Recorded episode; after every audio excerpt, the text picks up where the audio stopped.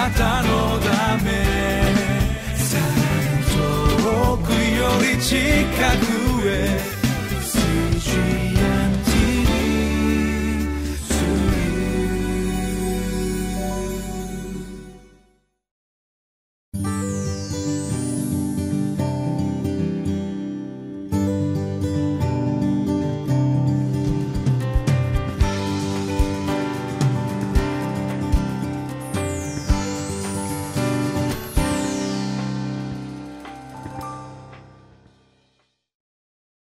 皆さんこんにちは。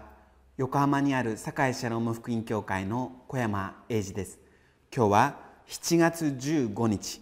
聖書箇所は列王記第2 18章26節から37節。状況を克服する秘訣。神を仰ぎより頼むこと。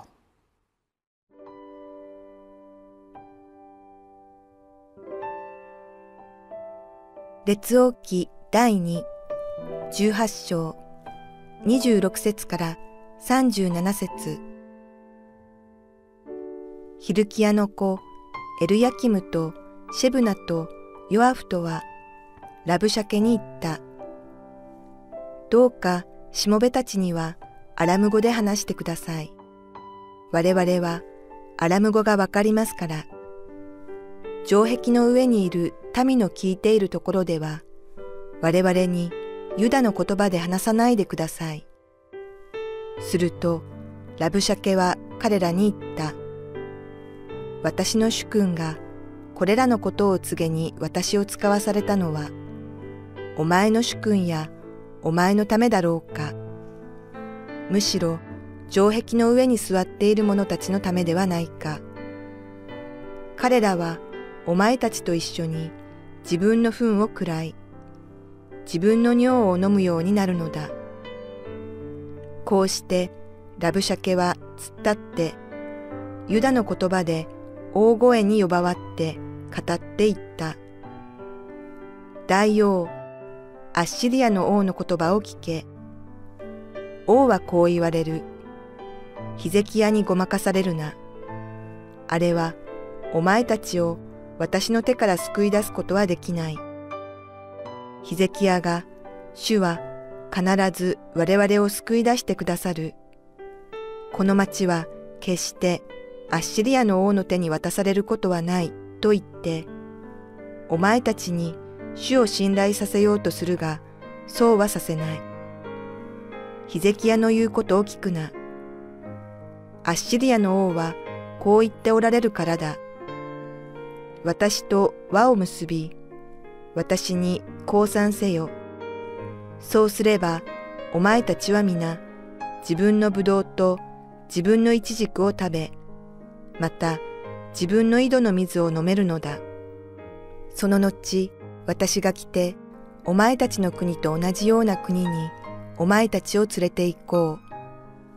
そこは、穀物と葡萄酒の地、パンと葡萄畑の地、オリーブの木と蜜の地である。それはお前たちが生きながらえて死なないためである。たとえヒゼキヤが主が我々を救い出してくださると言って、お前たちをそそのかしても、ヒゼキヤに聞き従ってはならない。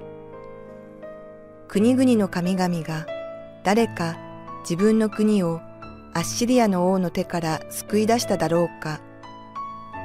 ハマテやアルパデの神々は今どこにいるのか。セファルワイムやヘナや岩の神々はどこにいるのか。彼らはサマリアを私の手から救い出したか。国々のすべての神々のうち、誰が自分たちの国を私の手から救い出しただろうか。主がエルサレムを私の手から救い出すとでも言うのか。民は黙っており、彼に一言も答えなかった。彼に答えるなというのが王の命令だったからである。ヒルキアの子である宮内長官エルヤキム、初期シェブナ、アサフの子である参議ヨアフは自分たちの衣を裂いてヒゼキヤのもとに行きラブシャケの言葉を告げた。ヒゼキヤに騙されるなとアッシリアの将軍ラブシャケは言いました。ヒゼキヤが主は必ず我々を救い出してくださる。この町は決してアッシリアの王の手に渡されることはないと言ってお前たちに主を信頼させようとするがそうはさせない。ヒゼキヤ王が人々に主を信頼させようとしていることがごまかしだというわけです。私は牧師になって20年になります。その中で自分ができる最善のことは人々が主に信頼することができるように励ますことだというふうに考えております。しかし今日の箇所にも明確なようにそうはさせまいと生きり立つ敵が存在するわけです。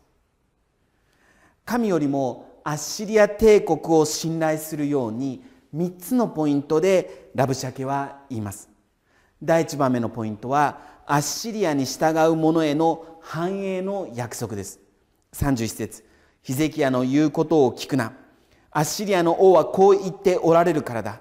私と輪を結び私に降参せよ。そうすればお前たちは皆自分のブドウと自分のイチジクを食べまた自分の井戸の水を飲めるのだ。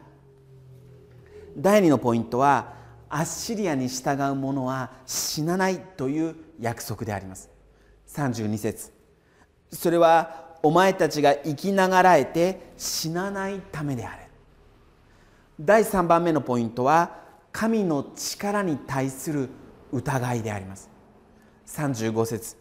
国々のすべての神々のうち誰が自分たちの国を私の手から救い出しただろうか。主がエルサレムを私の手から救い出すとでも言うのか。実はこの3つのポイントは創世記でサタンがエヴァを誘惑したポイントでもあります。サタンはエヴァに言いました。あなたがあなた方は決して死にません。あなた方がそれを食べるその時あなた方の目が開けあなた方が神のようになり善悪を知るようになることを神は知っているのです。エヴァは繁栄に惑わされ死なないという言葉に心動かされ神を疑い神に逆らい神が禁じた善悪を知る木の実を食べてしまいました。サタンのやり方は今も変わりません。サタンに従う方が幸せになるように思わせるわけです。それをしたからといって死なないと。そして神様の力を疑わせようとします。そして誘惑に負け失敗したものを責めて滅ぼすわけです。サタンのこのような攻撃にどう対処するか。私たちはヒゼキヤ王から学ぶことができます。36節。民は黙っており彼に一言も答えなかった。彼に答えるなというのが王の命令だったからである。サタンと議論しないということであります。興味深いことにユダの手紙の中にこんな箇所があります。見つかいの頭ミカエルはモーセの体について悪魔と論じ言い争った時あえて相手を罵り裁くようなことはせず主があなたを戒めてくださるようにと言いました。話し合うということは理解し合うために大事なことであります。しかしサタンと話し合うべきではありません。サタンという単語はそもそも非難する告発するという意味があります。非難する目的だけで非難してくる人に対して聖書的な応答の仕方は答えないということであります。それは天使ミカエルがしたように主が戒めてくださるようにと主に委ねるということであります。クリスチャンシンガーのスティーブン・カーティス・チャップマンが先日のチャールストンの教会で起こった悲劇に関してこんなことを記していました。殺害されたピンクニー牧師とインマヌエル教会に礼拝祈り神の御言葉を学ぶために集まっていた信徒たちは見知らぬ人のために彼らの輪の中にそして彼らの心の中に場所を開いていました。知りませんでしたが彼らの輪の中の多くの人の命を取る人を歓迎していました。彼らは愛することを選んだのです。愛は永遠に滅びることはありません。愛はいつも最後の言葉を持っています。ローマ書12章18節から21節を読みながらこれらの言葉がこの状況の中でどんなに深いか打たれます。究極的に善によって悪は今までもそしてこれからも永遠に打ち負かされます。そして神の愛より力強い善はありません。愛はいつも善をもって悪に打ち勝つ。インマネル教会の人がされた愛の行為が無駄になることはありません。なぜならば神の愛は不滅だからです。いかがでしょうか？神の愛をもって悪に立ち向かっているでしょうか？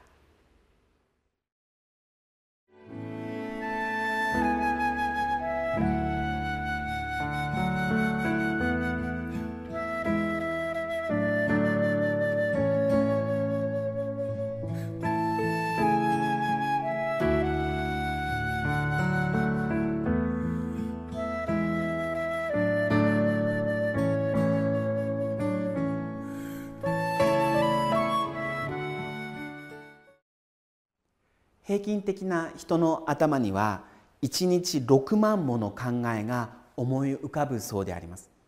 そのうちなんと80%が否定的な考えだそうです。つまり1日4万8,000もの否定的な考えが私たちの頭に思い浮かぶというんです。それはまさに今日の箇所のようにラブシャケが毎日私たちの頭に話しかけてくるそういうものだと思います。使徒パウロはこんなことを言っております。どんな戦いにも守りの盾として必要なのは信仰です。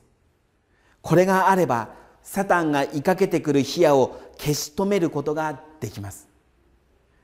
私たちはサタンが追いかけてくる火矢を消し止めるために守りの盾として信仰が必要です。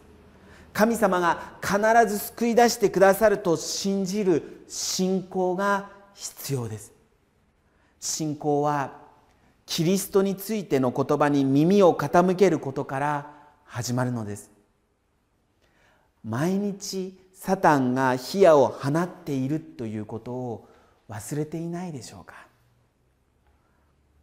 私たちは日々神様の御言葉に耳を傾ける。それが信仰の盾を手に持つ方法であるということを忘れてはいけないと思います。ですから私たちはこの QT の時間を大切にする必要があるわけです。祈ります。恵み深い天の父なる神様あなたの御言葉を感謝します。日々の生活の中でサタンが放つ火矢を消し止めることができるように信仰の盾を手放すことがありませんように。そのためにもこの QT の時間を大切にしていくことができますように。主イエス・キリストの皆によってお祈りします。アーメン。Música